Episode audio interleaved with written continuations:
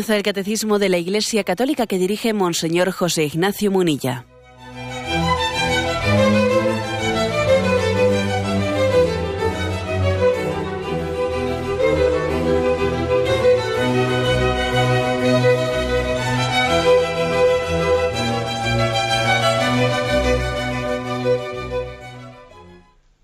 Un cordial saludo a todos los oyentes de Radio María. Un día más, con la gracia del Señor, proseguimos el comentario del Catecismo de nuestra Madre la Iglesia. Hoy comenzamos la explicación del segundo mandamiento. Hemos dedicado bastantes programas a la explicación del primero, amarás a Dios sobre todas las cosas. El segundo mandamiento se explica a partir del punto 2142. No tomarás el nombre de Dios en vano se nos traen aquí a colación dos textos, Éxodo 27, que también está repetido en Deuteronomio 5.11, no tomarás en falso el nombre del Señor tu Dios. De ahí ha tomado literalmente eh, la Iglesia pues, la formulación del segundo mandamiento, no tomarás el nombre de Dios en vano. Y también se nos, mm, se nos cita un texto del Nuevo Testamento de Mateo 5, 33, 34. Se dijo a los, a los antepasados, no perjurarás o no jurarás en falso, pero yo os digo que no juréis en modo alguno. ¿no? unas citas de la Sagrada Escritura para introducir, por lo tanto, el segundo mandamiento. Creo que también, antes de, ir, de leerlo y entrar en materia, es bueno que hagamos una reflexión, una reflexión de que evidentemente el primer mandamiento y el segundo mandamiento pues tienen una, interrelación muy estrecha. ¿no? Decíamos que de los diez mandamientos, los tres primeros eh, hacen, hacen referencia a la relación con Dios.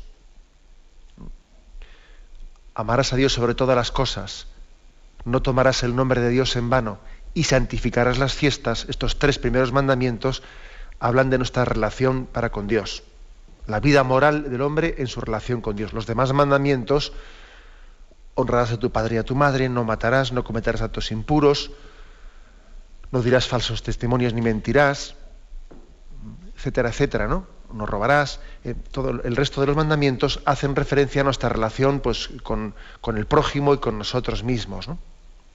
Pero los tres mandamientos primeros regulan nuestra relación con Dios. Y por eso, lógicamente, están muy estrechamente ligados. ¿eh? En el fondo, el primer mandamiento y el segundo, yo me atrevería a decir que es la formulación en positivo y en negativo. ¿Mm? El que ama a Dios sobre todas las cosas, lógicamente debe de no tomar nunca el nombre de Dios en vano, respetar a Dios, ¿no? Es la formulación en positivo y en negativo, que es importante, ¿no? Es importante que las cosas tengan su formulación positiva y su, y su formulación negativa. Hoy en día se insiste mucho, no hay que ser negativos, ¿no? hay que ser negativos. Lo que hay que hacer es incentivar, formular las cosas en positivo, pero no prohibir, ¿no? Abrir caminos, dar pistas ¿no? del, buen camino, pero sin prohibir. Bueno, yo creo que eso es mm, tan bonito como, como irreal. ¿eh? Irreal. Si, buscamos sinceramente, ¿no? Si buscamos sinceramente la verdad, pues la verdad tiene una formulación en positivo y tiene unas consecuencias en negativo. Y yo creo que tampoco hay que tenerle, no hay que tenerle miedo a esa formulación en negativo. Es verdad que sería, yo creo que sería eh, demasiado corto el que las cosas únicamente se formulen en negativo. Pues el no tomarás el nombre de Dios en vano. Si, si nuestra relación con Dios se basase exclusivamente en el segundo mandamiento, en el no tomar el nombre de Dios en vano, eh, insistiendo eh, de entrada, en primer momento, ¿no? en, el, en el santo temor de Dios, pues posiblemente estaríamos, estaríamos haciendo una imagen de Dios pues, eh, limitada, deformada, porque si nuestra primera, la primera noticia que se nos da de Dios es el cuidado en, en cómo te relacionas con Él, ten cuidado de no ofenderle, si esa sería la primera noticia que se nos diese de él, ciertamente tendríamos el peligro de deformar su imagen. No, la primera noticia que se nos da de él en los mandamientos no es cuidado con tomar su nombre en vano, cuidado con no respetarle. No, la primera noticia que se, se nos da de Él es que es Padre y que nos ama. Y nosotros tenemos que amarle sobre todas las cosas. Así de claro, ¿no? es decir, si la, primera formulación no es negativa, ¿eh? luego se extraen las consecuencias en negativo, ¿no? Pero la primera formulación es en positivo, ¿no? Mm, ama a Dios sobre todas las cosas, como consecuencia de que Él te ama incondicionalmente. El amor de Dios es gratuito, es gratuito, ¿no? Como muchas veces me habéis escuchado en este programa, el amor de Dios es gratuito, pero no es barato. no es barato, que quiere decir que, nosotros debe de tener consecuencias serias. O sea que yo debo, si el amor, si el amor de Dios es así, es así de incondicional, es así de gratuito, es así de inmerecido, yo me lo tengo que tomar en serio y entonces tengo que extraer consecuencias de eso, ¿no? De vivir coherentemente, de vivir en consecuencia, ¿no? De respetar su nombre, de. Entonces no es barato, barato en el sentido de que va, le quito importancia, ¿no? No, no. Es un amor totalmente inmerecido, ¿no? Amarás a Dios sobre todas las cosas, pero de él, lógicamente, se extraen consecuencias en formulación negativa, es decir, eh, vamos a decir también lo que es incoherente, lo que es contrario, contrario a reconocer que Dios es dueño y Señor. ¿eh? Pues entonces yo tengo que también sacar consecuencias, no únicamente decir qué bonito, qué bonito es que Dios sea, sea Padre amoroso. No, también tengo que sacar consecuencias en negativo, ¿no? Es decir, y es incoherente con esto, esto, y es contradictorio lo otro. Y tendré que rechazar esto porque es incoherente con lo anterior. No hay que tener, por lo tanto, ¿no? Em, alergia, como hoy en día yo creo que existe un poco, alergia a las formulaciones en negativo de prohibición. No hay que tener esa alergia. Lo que hay que hacer es integrarlas bien con las formulaciones en positivo. Fijaros cómo los primeros cristianos eh, cuando, cuando se acercaban ya al bautismo, hacían una profesión de fe en la que rechazaban lo que era contrario a, Jesucristo y luego afirmaban, ¿no? Afirmaban a Jesús. Por aquello de no podéis servir a dos señores. Si sigues a Cristo tienes que saber a qué renuncias. Para decir sí a Cristo hay que decir no al mundo. No al mundo entendido como, bueno, pues como el Evangelio de San Juan habla del mundo, ¿no? Lo que es contrario a Jesucristo. Vosotros no sois de este mundo. Y los primeros cristianos así hacían su profesión, ¿eh? su, adhesión a Cristo en el bautismo, y nosotros la hacemos así. Rechazamos las tentaciones del mundo, las seducciones del mundo, para adherirnos a Jesucristo. Entonces, digamos dos cosas. Tan peligroso sería eh, hacer una presentación del cristianismo en un lenguaje meramente negativo o prioritariamente negativo, como también peligroso sería el hacer una presentación del cristianismo en un lenguaje, sí, muy positivo, muy bonito, pero del que no se extraen consecuencias concretas, entonces yo eh, a qué me comprometo a rechazar, etcétera. El primer mandamiento pues tiene una formulación positiva, ¿no? Amarás a Dios sobre todas las cosas. Y el segundo mandamiento extrae las consecuencias de lo primero no tomarás el nombre de Dios en vano, respetar el santo temor de Dios, ¿eh? respetar a Dios y quitar de nuestra vida todo aquello que es contrario a ese espíritu de adoración. Este, esta precisión creo que es, ¿eh? es importante. También a mí me llama la atención qué similitud tan grande hay en cómo comienzan los mandamientos y cómo comienza el Padre Nuestro, si os fijáis. Es curioso, ¿eh? hay muchas similitudes. Fijaros que en el Padre Nuestro hay siete peticiones, ¿no? No voy a entrar ahora en esto, claro. El, catecismo lo explica en la cuarta parte del catecismo, que si Dios quiere tendremos también ocasión de llegar a ella cuando concluyamos con los mandamientos. Pero ahora únicamente me fijo en una cosa, que curiosamente de las siete peticiones del Padre Nuestro parece que comienzan como los mandamientos. ¿no? Padre nuestro que estás en el cielo, santificado sea tu nombre venga a nosotros tu reino. Y luego ya va haciendo las peticiones más de nuestras necesidades, ¿no? Danos el pan de cada día, perdónanos como perdonamos, no nos dejes caer en la tentación, líbranos del mal. Es decir, va pidiendo las, las necesidades que tiene el hombre. Pero el Padre nuestro ha comenzado por la adoración de Dios. Santificado sea tu nombre.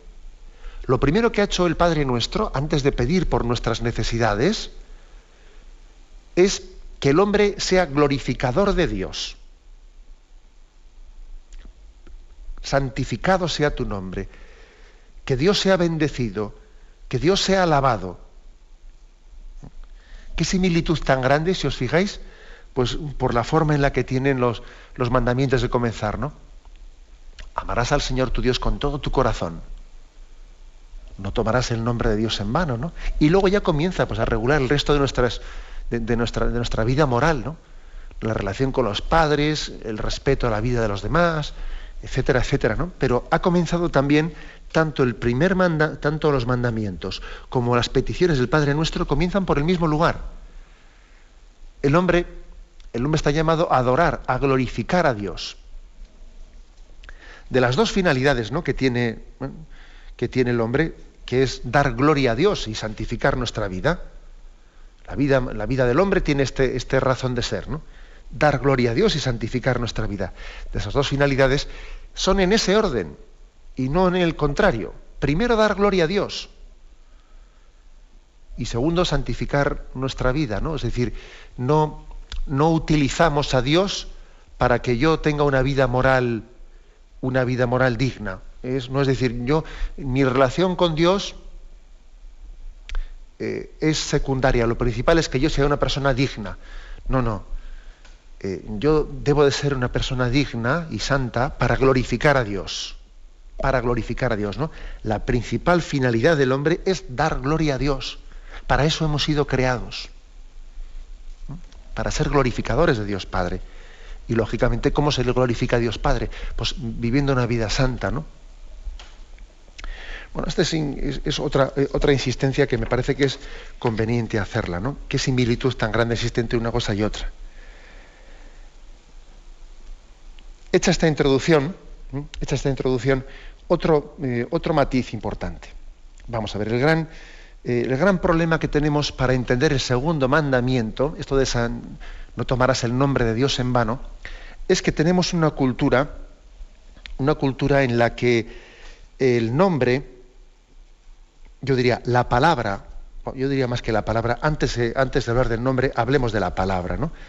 Tenemos una, una cultura en la que la palabra está muy trivializada. Le quitamos mucha importancia a las palabras. Va, las palabras es lo de menos, ¿no? Lo importante es los sentimientos, etcétera, ¿no?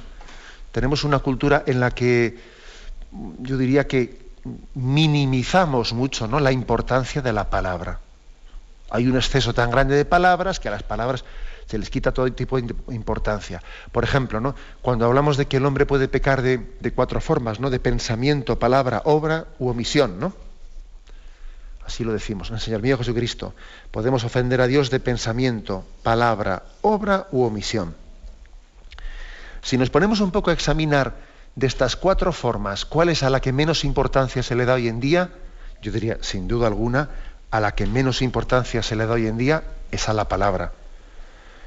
Creo que muchas personas dirían, hombre, eh, es más importante el pensamiento que la palabra, porque al fin y al cabo mm, lo importante no es qué palabras digas, sino qué sincero seas con las palabras, ¿no? O sea, qué tipo de... Eh, el hecho de que tú igual estás diciendo unas palabras, pero eh, lo, auténticamente real es lo que estás pensando, lo que estás sintiendo. O lo importante son las obras, ¿eh? no las palabras, ¿no? Lo importante es qué cosas hago, no, lo que he dicho.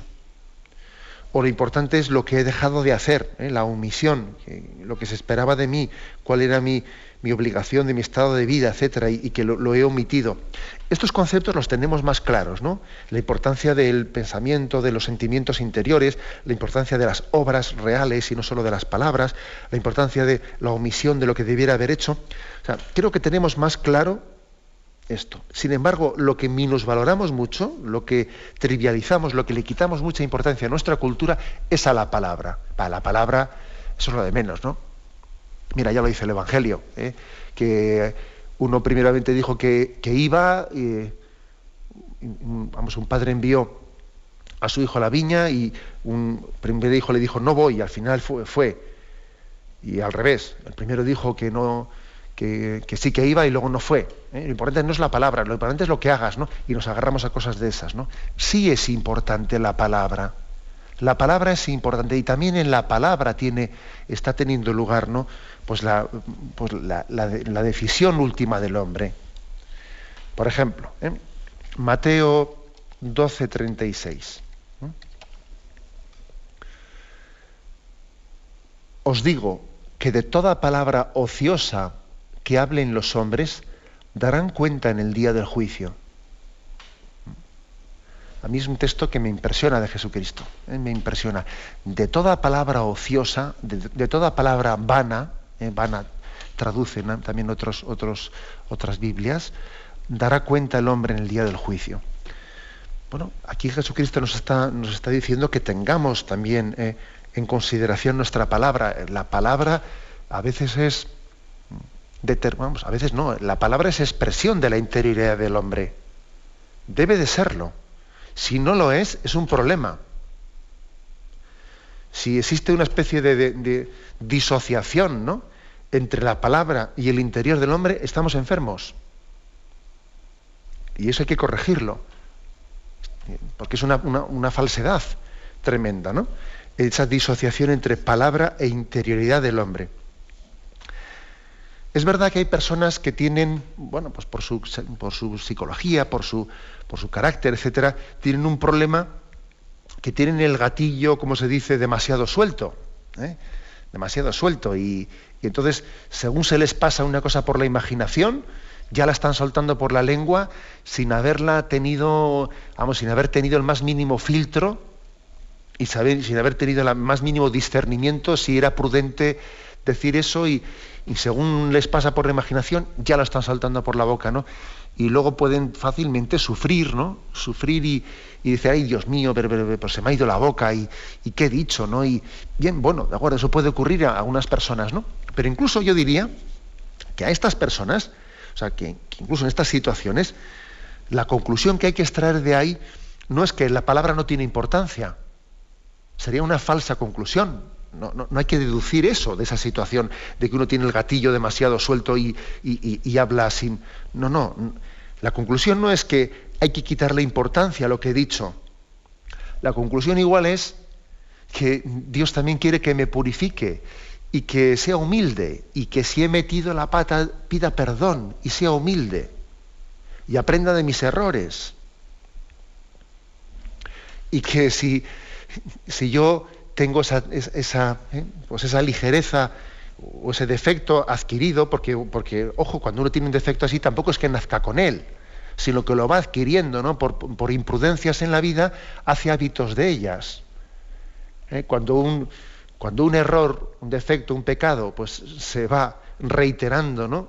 De una manera continua, se hace hábito de él. Y entonces, sí puede haber factores psicológicos, pero también puede haber factores morales. ¿eh? Y entonces uno uno tiene, ¿eh? tiene que darle importancia a esto. Ojo por lo tanto con nuestra cultura que le quitamos importancia a las palabras. Le quitamos todo tipo de importancia, ¿no? Hoy en día decir burradas es que suena hasta gracioso. Muchas veces se dicen burradas auténticas, mira qué gracioso, es un signo de confianza, ¿no?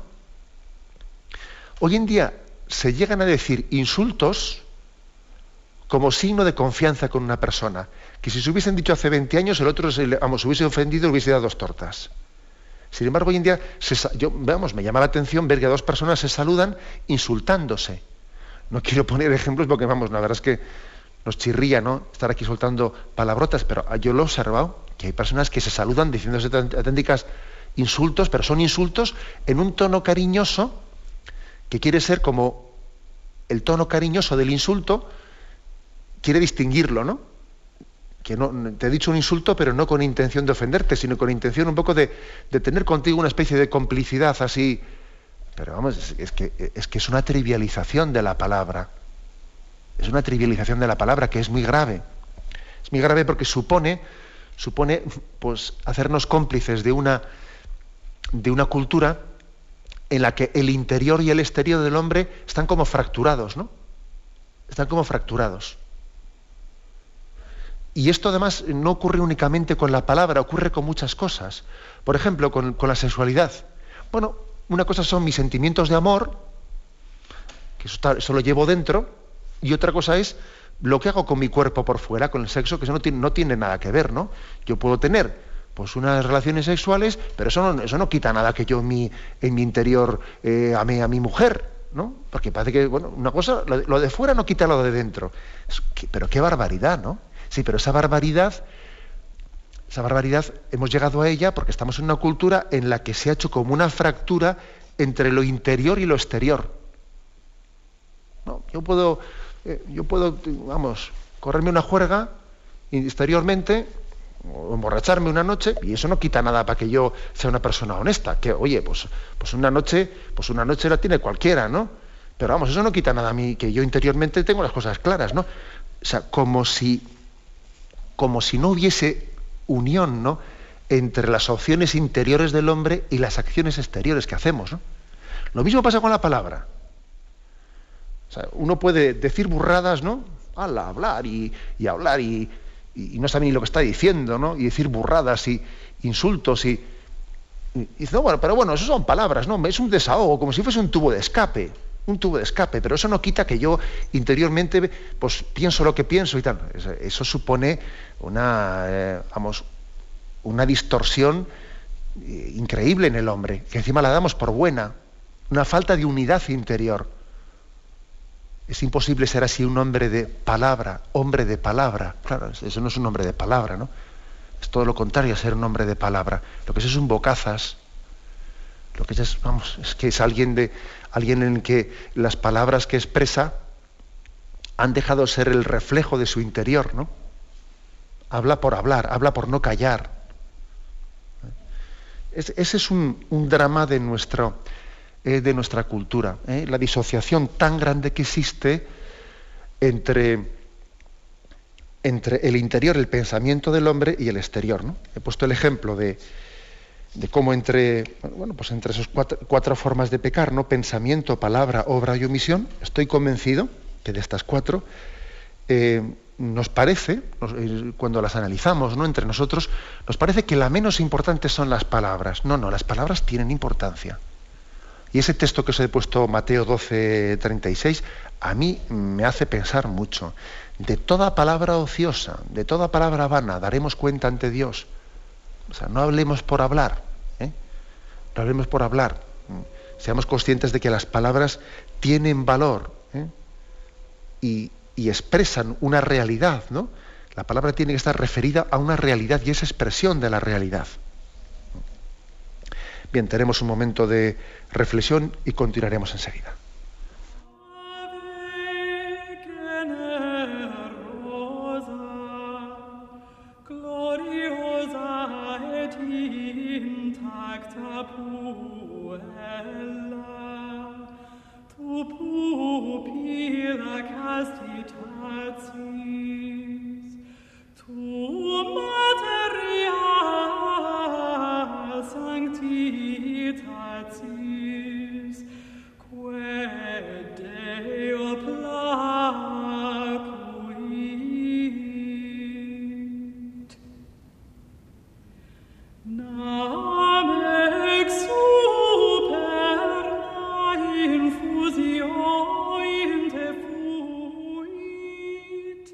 Continuamos con esta explicación del segundo mandamiento. Estamos haciendo una introducción a este segundo mandamiento, no tomarás el nombre de Dios en vano.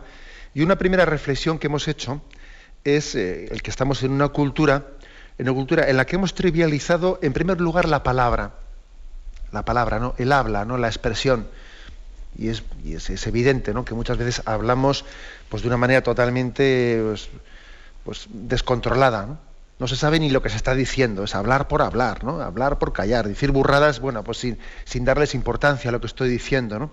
A veces incluso se puede llegar a hablar no para transmitir ¿no? un contenido, sino para llamar la atención. ¿Cuántas veces se habla sencillamente porque uno está mendigando que me hagan caso? Que me hagan caso, ¿no?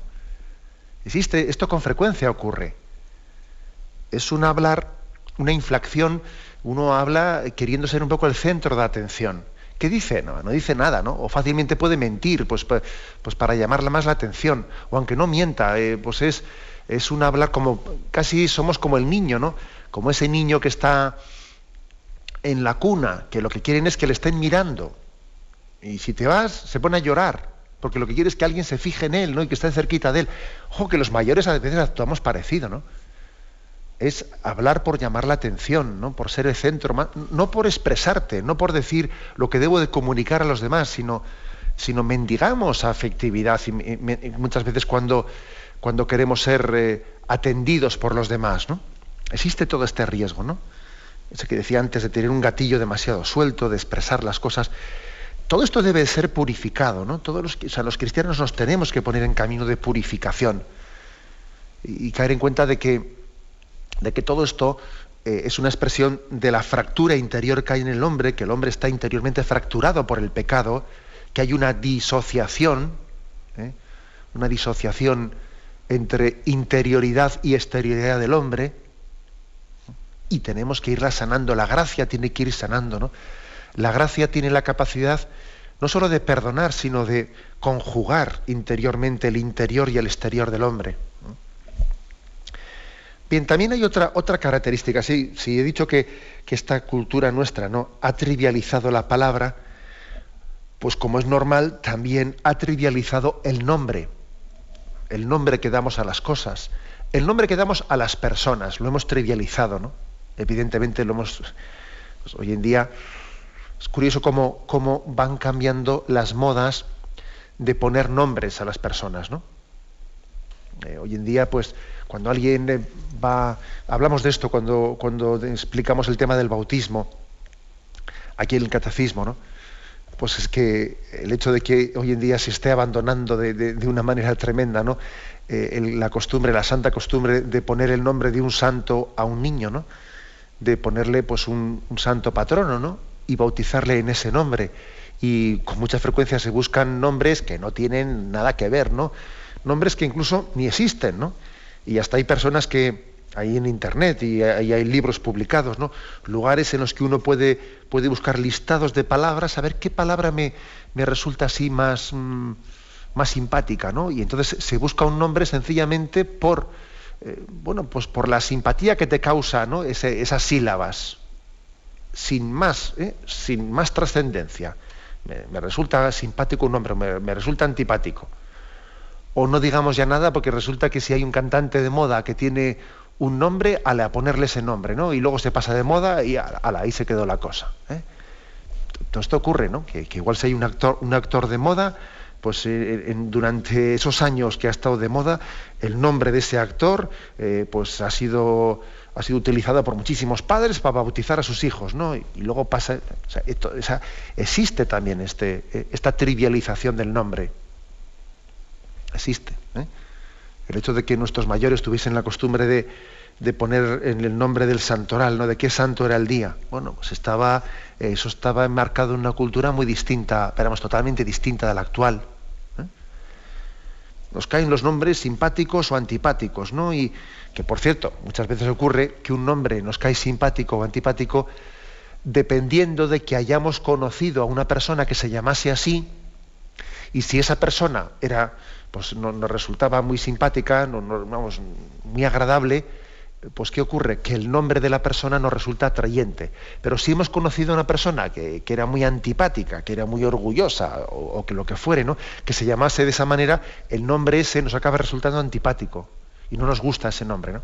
O sea que, que otro, eh, otro drama ¿no? de nuestra cultura no solo es que hemos trivializado la palabra, es que también hemos trivializado el nombre. El nombre ha pasado, a ser realmente, pues, insignificante, ¿no? O sea, no significa nada objetivamente, lo que significa más bien es tus gustos subjetivos. Tus gustos subjetivos no significa nada más. ¿eh? Es también otro signo de la disociación ¿no? entre, entre lo exterior y lo interior. Es un, mero gusto subjetivo. Por lo tanto, desde estos presupuestos vamos a dar un, primer paso de aproximación. ¿eh? Primer paso de aproximación. Esta es nuestra cultura y es verdad que para entender bien el segundo mandamiento, pues tenemos nuestros problemas, porque primero por lo que hemos dicho de que parece que nos resulta antipático eh, el término de prohibición, ¿eh? el de no tomarás, ¿no? Pero, pero como decíamos, hay que integrar la prohibición en, la formulación positiva, amarás a Dios con todo tu corazón. En segundo lugar, porque hemos trivializado mucho la palabra, ¿no? Parece que lo importante es lo que llevo dentro, no, lo que digo por, por, la boca. No, también es importante lo que digo por la boca y tiene que ser expresión del interior. Y en tercer lugar, porque el mismo nombre es una cuestión absolutamente subjetiva, ¿no? Nuestra cultura es una cuestión de gustos personales. No, claro, pero también ese es un problema que nosotros nos hemos creado. Bien, pues en ese contexto, ¿no? Cuando se dice no tomarás el nombre de Dios en, en vano, si nos acercamos a la Sagrada Escritura, allí podemos entender que el, nombre, lejos de ser una designación convencional, expresa, ¿no? expresa para el hombre del Antiguo Testamento el papel que Dios nos ha dado en esta vida. De hecho, en el libro del Génesis aparece como Yahvé, como Dios, pone nombre a las criaturas, les pone nombre y designa a los astros por su nombre. Más todavía, le encarga a Adán dar nombre a los animales. Y dar nombre a los animales es tener una cierta autoridad sobre ellos. Tú les pondrás nombre. Es, importante, ¿no? También, eh, nosotros, también Yahvé eh, le da a Adán y a Eva eh, y, a y a los, sus descendientes la capacidad de darle, de nombrar los lugares. Y al nombrar los lugares está también con ello manifestando que qué significación han tenido esos lugares en la historia de la salvación. Incluso también los nombres de los hombres, de los descendientes de Adán y Eva, ¿no? son nombres que van a tener pues, una significación. Por ejemplo, ¿no? uno, pues, mira en Génesis 27, 36, Jacob, que sabéis que eh, Saúl y Jacob tuvieron ante ante su padre anciano Isaac, tuvieron esa competencia de quien entre ellos recibía su bendición, y Jacob suplantó ¿no? a su hermano Esaú, y haciéndose pasar por él, por el primogénito, recibió, eh, recibió esa bendición de, de Isaac. ¿no? Jacob significa el suplantador, ¿eh? es la etimología de la palabra Jacob, es decir, que el nombre es un significado incluso etimológico de, de la persona, de cuál ha sido su vida, de cuál ha sido su actitud. El nombre designa a la persona, define su vida, ¿no? Y eso en toda la Sagrada Escritura, vos veis que está, está continuamente reiterándose, ¿no? Los, los nombres significan a la persona. Por ejemplo, ¿no? Salomón, amado de Dios, etcétera, etcétera. ¿no? Los nombres tienen ese significado. El nombre es la persona misma es la persona misma. Eh, actuar sobre el nombre es tener influjo sobre el ser mismo. Eh, por eso hay que respetar el nombre, porque si no respetas el nombre, no respetas a la persona. Incluso de aquí se deriva que en el Antiguo Testamento, incluso el empadronamiento, el empadronamiento puede significar una, una forma de esclavizar a las personas, ¿no? Tener controlados sus nombres tener controlados sus nombres.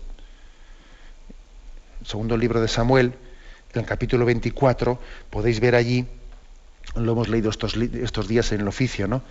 Eh, allí se ve cómo mm, David, eh, David es reprendido por Yahvé, es castigado por Yahvé por haber caído en la tentación de querer empadronar a los israelitas, ¿no? de querer tener controlados sus nombres. Y Yahvé le dice, a ti no te has dado controlar esos nombres, ¿no? es un signo como de poder, así les tengo controlados y así les cobro impuestos y así les no sé qué, ¿no? Y, y Yahvé mm, dice, no controle sus nombres, ¿no? Bueno, es, el significado que tiene en el Antiguo Testamento, ¿no? La palabra nombre. Fijaros hasta qué punto llega el respeto por el nombre. Cambiar a alguien el nombre es como eh, darle una nueva vocación en la vida, ¿eh? una nueva vocación.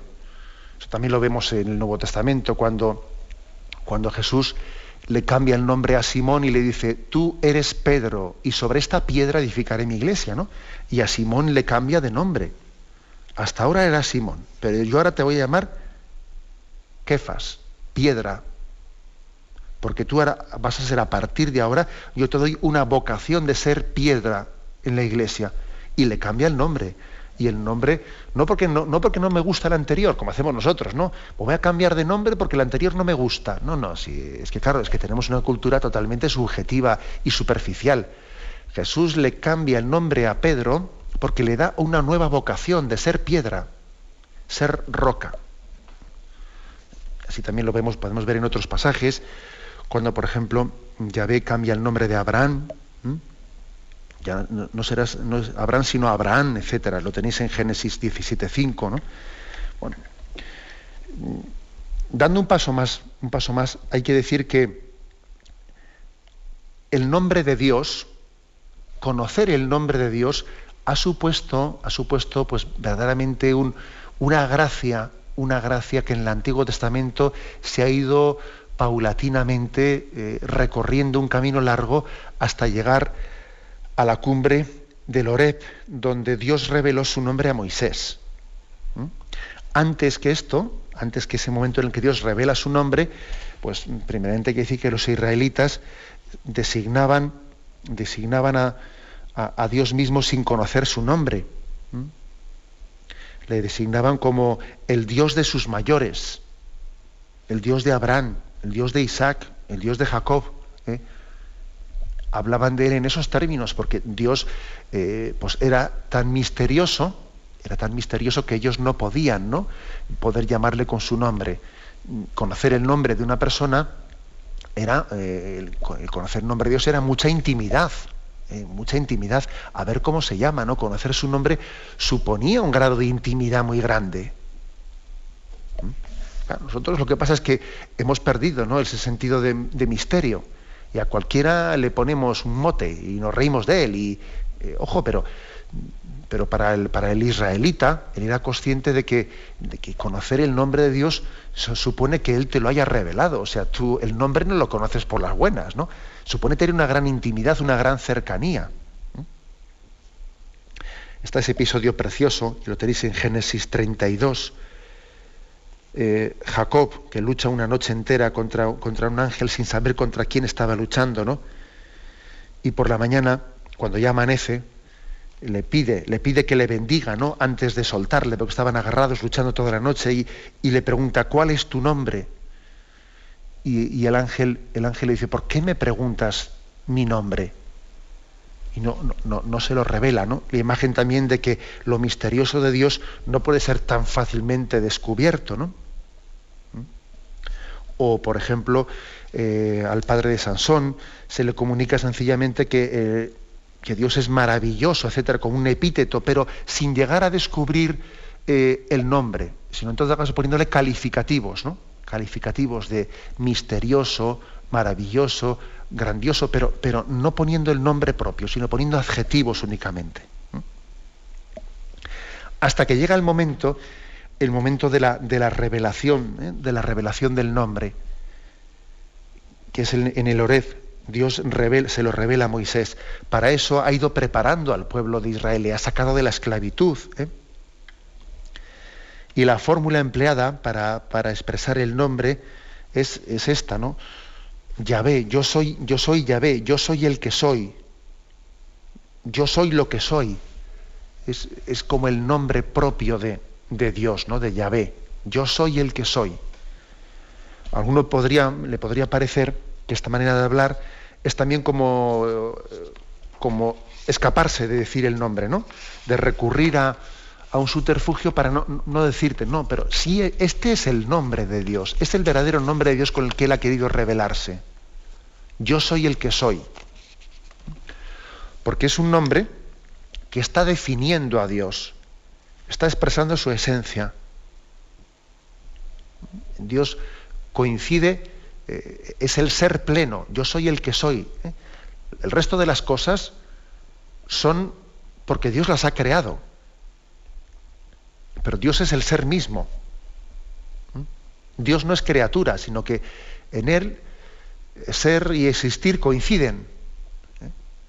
Decir que el nombre de Dios es Yahvé, o sea, es decir, yo soy el que soy, que es la traducción del nombre Yahvé, eh, está definiendo la esencia de Dios. porque eso es lo que nos distingue a nosotros de Él. Nuestra existencia es por su ser, y en Él, sin embargo, el ser y la existencia coinciden. es decir, Él es por sí mismo, no es por otro, es por sí mismo. Yo soy el que soy. Los demás somos por Él. ¿eh?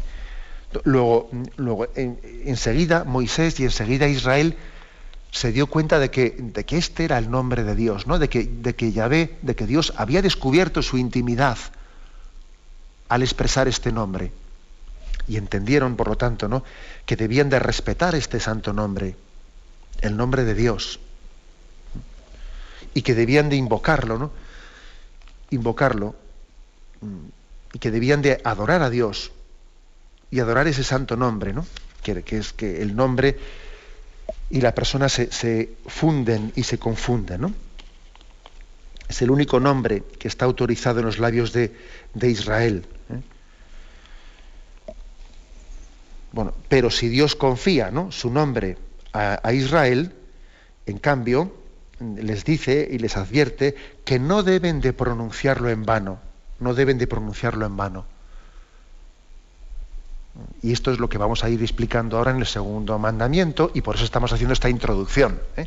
para entender de dónde viene este segundo mandamiento es una revelación de la intimidad de Dios y es algo tan santo que luego utilizar el nombre de Dios así jugando con él, pues lógicamente es un desprecio a la revelación de Dios, es un desprecio a Dios que nos ha comunicado su misterio y luego nosotros jugamos con su misterio, ¿no? Porque el nombre de Dios es Dios mismo. El nombre de Dios es Dios mismo. Dios se identifica de tal manera con su nombre que hablando, hablando de él se le designa a sí mismo, ¿no? Por eso hay expresiones, expresiones, eh, por ejemplo, Deuteronomio 12:15 que dice el templo es el lugar donde, donde Dios ha hecho habitar su nombre. En el templo habita el nombre de Dios. ¿Qué significa eso? Habita Dios mismo. Es decir, casi se, se identifica la palabra nombre con Dios mismo. En el templo habita el nombre de Dios. Hombre, habita Dios. Este templo lleva su nombre, o sea, Él está en ello. Luego ocurrió que según, el, judaísmo tardío, el judaísmo tardío, pues eh, se enfatizó, se fue enfatizando tanto esa especie de reverencia y ese temor al santo nombre de Dios que se fueron, que se fue poco a poco mm, quitando, eh, o sea, prohibiendo que se pronunciase el propio nombre de Yahvé, porque parecía, parecía poco respetuoso que el hombre pronunciase el nombre de Yahvé, el nombre de Dios. Y se buscaban fórmulas para no pronunciarlo. ¿no? El judaísmo tardío pues, eh, ya no pronuncia el nombre que había sido revelado a, a Yahvé, a, a Moisés el monte Oreb, y lo va reemplazando pues, por, por ejemplo, otros términos como Elohim o Adonai, que significa pues, mi Señor, otras fórmulas, ¿no? o el nombre de Señor, Kyrios, Señor, etcétera. Curiosamente, ¿no? O sea, se fue enfatizando mucho el, sentido de lo misterioso, de lo trascendente. Bueno, es curioso, digo, que, que, Jesús tuvo que venir, ¿no? Y él, por supuesto, ¿no? Que, que él enfatizó ese, ese sentido del respeto al santo nombre de Dios, pero al mismo tiempo también eh, Jesucristo nos libró, ¿no? nos libró también de, una especie de religiosidad demasiado o enfermizamente ¿no? expresada o centrada en el temor de la pronunciación de una palabra, porque también existía aquí el riesgo, en este judaísmo tardío, el riesgo de que, de que se pudiesen obsesionar en no pronunciar una palabra, ¿no? También existía ese riesgo. Y Jesús también nos purifica ¿no? ante ese riesgo. ¿eh? Lo importante no eh, es, es el ser adoradores mm, de Dios en espíritu y en verdad, por supuesto respetando el santo nombre de Dios. Ahora, eh, esto contrasta mucho, muchísimo, contrasta pues, con la trivialidad tan grande, la trivialidad tan grande con la que se vive hoy en día la utilización del nombre de Dios, vamos, sin ser ni conscientes de lo que estamos diciendo, ¿no? O sea, hay contraste tan grande con, con esta historia de Israel, la que el nombre de Dios ha supuesto que Dios descubre su intimidad. Yo ya no tengo secretos con vosotros, ¿no? Os descubro mi nombre y nosotros, en nuestra cultura actual, vamos, utilizamos el nombre de Dios como si fuese un juego, sencillamente, ¿no? Como si juego, diciendo una burrada auténtica, ¿no? O incluso hasta personas creyentes soltando una blasfemia, soltando una burrada y luego después de un rato rezándole a Dios por otro tema, sin acordarse que, acabo de blasfemar contra él, ¿no? O sea, es una contradicción muy grande. Iremos, pues, en los próximos programas, ¿no? Especificando un poco ese tema, pero caigamos en cuenta que tenemos que sanar, ¿no? Sanar eh, en nosotros tantas huellas que está dejando esta cultura nuestra tan, tan banal, tan trivializante, ¿no? Que, ha quitado importancia a la palabra, ha quitado importancia al nombre, ha quitado importancia al respeto al nombre de Dios, ¿no? Tenemos que sanarnos de eso, ¿eh? que el Señor nos conceda, ¿no? Esa, esa gracia de irnos sanando para que seamos hombres más interiores, para que nuestra palabra sea expresión de nuestro corazón y estén unidas, ¿no? Palabra y corazón, y no estemos disociados, etcétera. Tenemos que ir pidiendo esa gracia y así de esta manera vamos, damos comienzo ¿no? a la explicación de este segundo mandamiento. Ahora damos paso a la intervención de los oyentes. Podéis llamar para formular vuestras preguntas al teléfono 917 107 700. 917 107 700.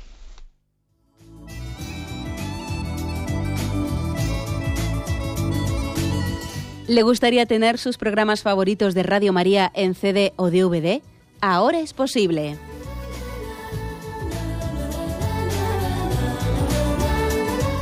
Le sugerimos que primero se informe en qué formato de audio lo puede escuchar en su equipo, DVD o CD, teniendo en cuenta que no todos los lectores de CD pueden reproducir el formato digital MP3 en el que enviamos nuestros programas.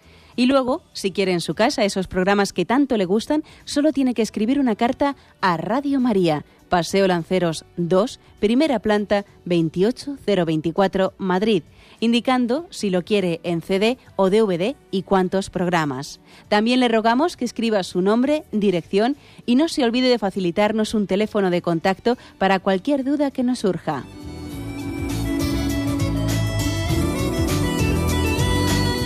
Radio María, más cerca de usted.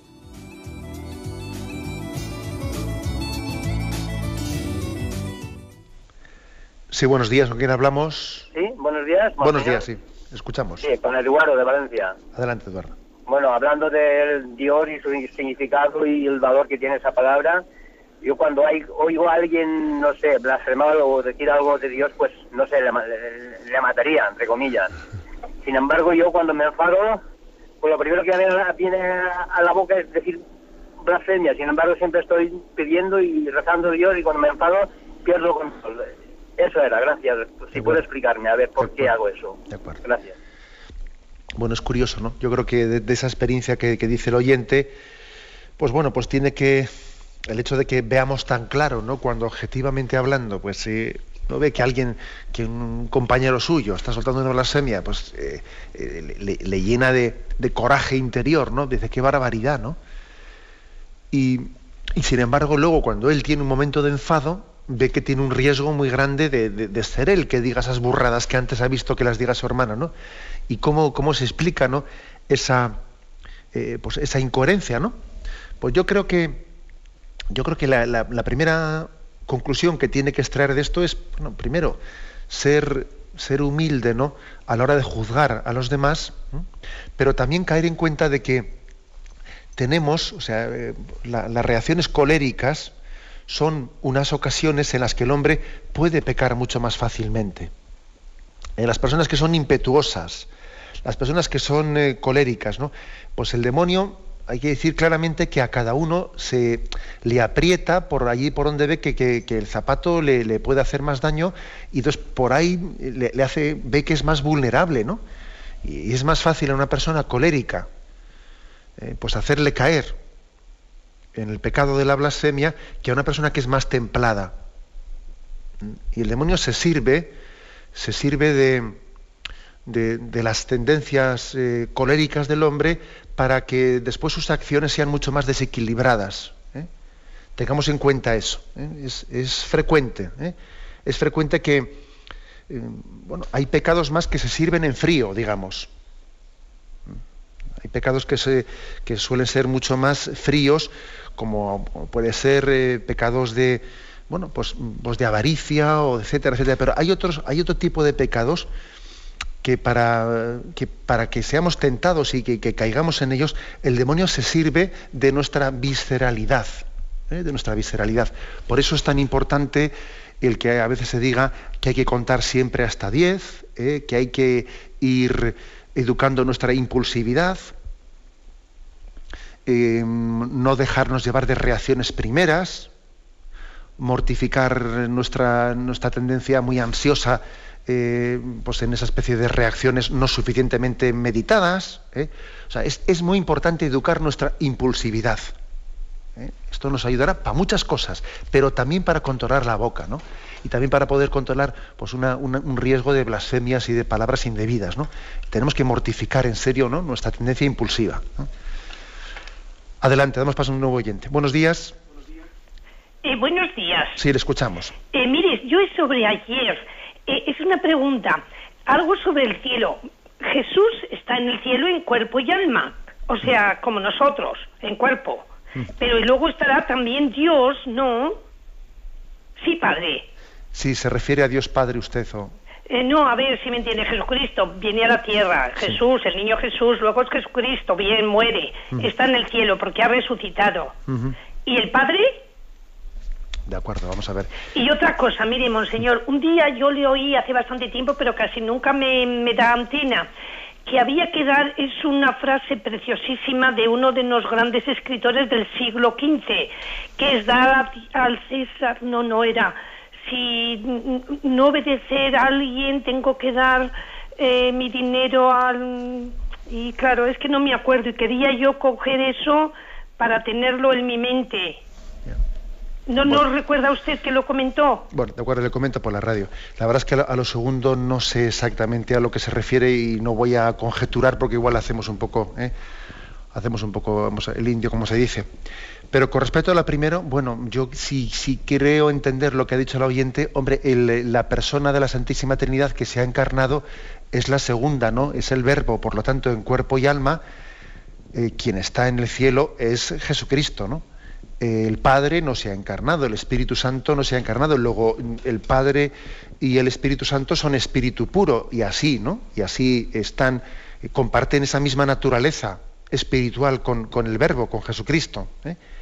Tanto el Padre, el Hijo como el Espíritu Santo, las tres personas de la Santísima Trinidad, comparten la única ¿no? naturaleza divina espiritual. Solo que la segunda persona, el Verbo, además de esa naturaleza divina espiritual, tiene también ha asumido eh, pues su naturaleza humana, su humanidad, la segunda persona del verbo, ¿no? no el Padre y el Espíritu Santo. ¿eh? Quiero entender eso. ¿eh? Creo que esta era la pregunta que formulaba el oyente. Adelante, vamos a pasar a un siguiente oyente. Buenos días. Sí, buenos días, padre. Buenos días, sí. Mire, esto, yo le quiero hablar sobre la blasfemia porque realmente me hiere tan profundamente y entonces mm, hablando, o sea, pasando al lado de un grupo de jóvenes o escuchando una conversación de jóvenes o un día que pasé por un instituto en el recreo de los jóvenes, bueno, dicho finamente, eh, la, sagrada forma es cada dos palabras eso, cada dos palabras. Y la otra más gorda que es me ensucio en Dios, pues eso lo oyes cada triqui que yo digo, y yo a veces les corrijo. Bueno, el día ese del instituto, el chico, un chico me dijo, este es un país libre y podemos decir lo que queramos. Esa fue la contestación. Y yo digo, me hiere tan profundamente y a veces se lo digo cuando les corrijo. Y, y digo, pero es que, ¿por qué no se, no se habla de ello? Porque yo me acuerdo de pequeña, incluso en las estaciones, que había una placa que decía, la ley prohíbe la blasfemia, pero ahora ni en las ni en las homilías ni en ningún sitio nadie corrige eso, pero es que los, los jóvenes en, en, algún sitio como en el País Vasco, pues he oído que lo cambian por ostras, ostras. Bueno, pues ostras, vale. Pero realmente me, me llama la atención que no se corrija. Pues sí, la verdad es que es cierto, ¿no? que igual también yo creo que, podemos dar, dar, dar, como por perdida la batalla y, debe, y sin embargo estamos llamados ¿no? A, a, ¿no? a no dejar de caer en cuenta a los que nos rodean de la gravedad objetiva, ¿no? de la gravedad objetiva que tiene la, la blasfemia. Creo que es importante también que las correcciones busquemos la forma de hacerlas las que puedan ser más eficaces posibles. ¿no? Yo creo que valen mucho más las correcciones que se hacen en privado que en público. Porque cuando se corrige una persona en público, muy humilde tendría que ser para que recibiese esa corrección en público y, la reconociese delante de otras personas. Es conveniente, es adecuado que corrijamos en privado para que así esa persona no se sienta humillada ante otras. Por desgracia no somos tan humildes, ¿no? Como para recibir así correcciones en público. Creo que esta también es una estrategia buena, ¿eh? una estrategia de decir, busquemos a una persona en privado y digámosle una palabra. ¿eh? Es importante que nuestras correcciones no sean, no estén motivadas únicamente por un desahogo, ¿no? que me, me, ha dolido tanto lo que ha dicho esta persona que en ese momento me desahogo y le digo una cosa, no, voy a, voy a ver también de qué manera le puedo ayudar yo, o sea, de qué manera mi corrección va a ser más efectiva, en qué contexto eh, yo, puede entender mejor que lo que ha dicho es una barbaridad, ¿no? O sea, también esto es un punto importante. Bien, tenemos el tiempo cumplido, me despido con la bendición de Dios Todopoderoso. Padre, Hijo y Espíritu Santo. Alabado sea Jesucristo.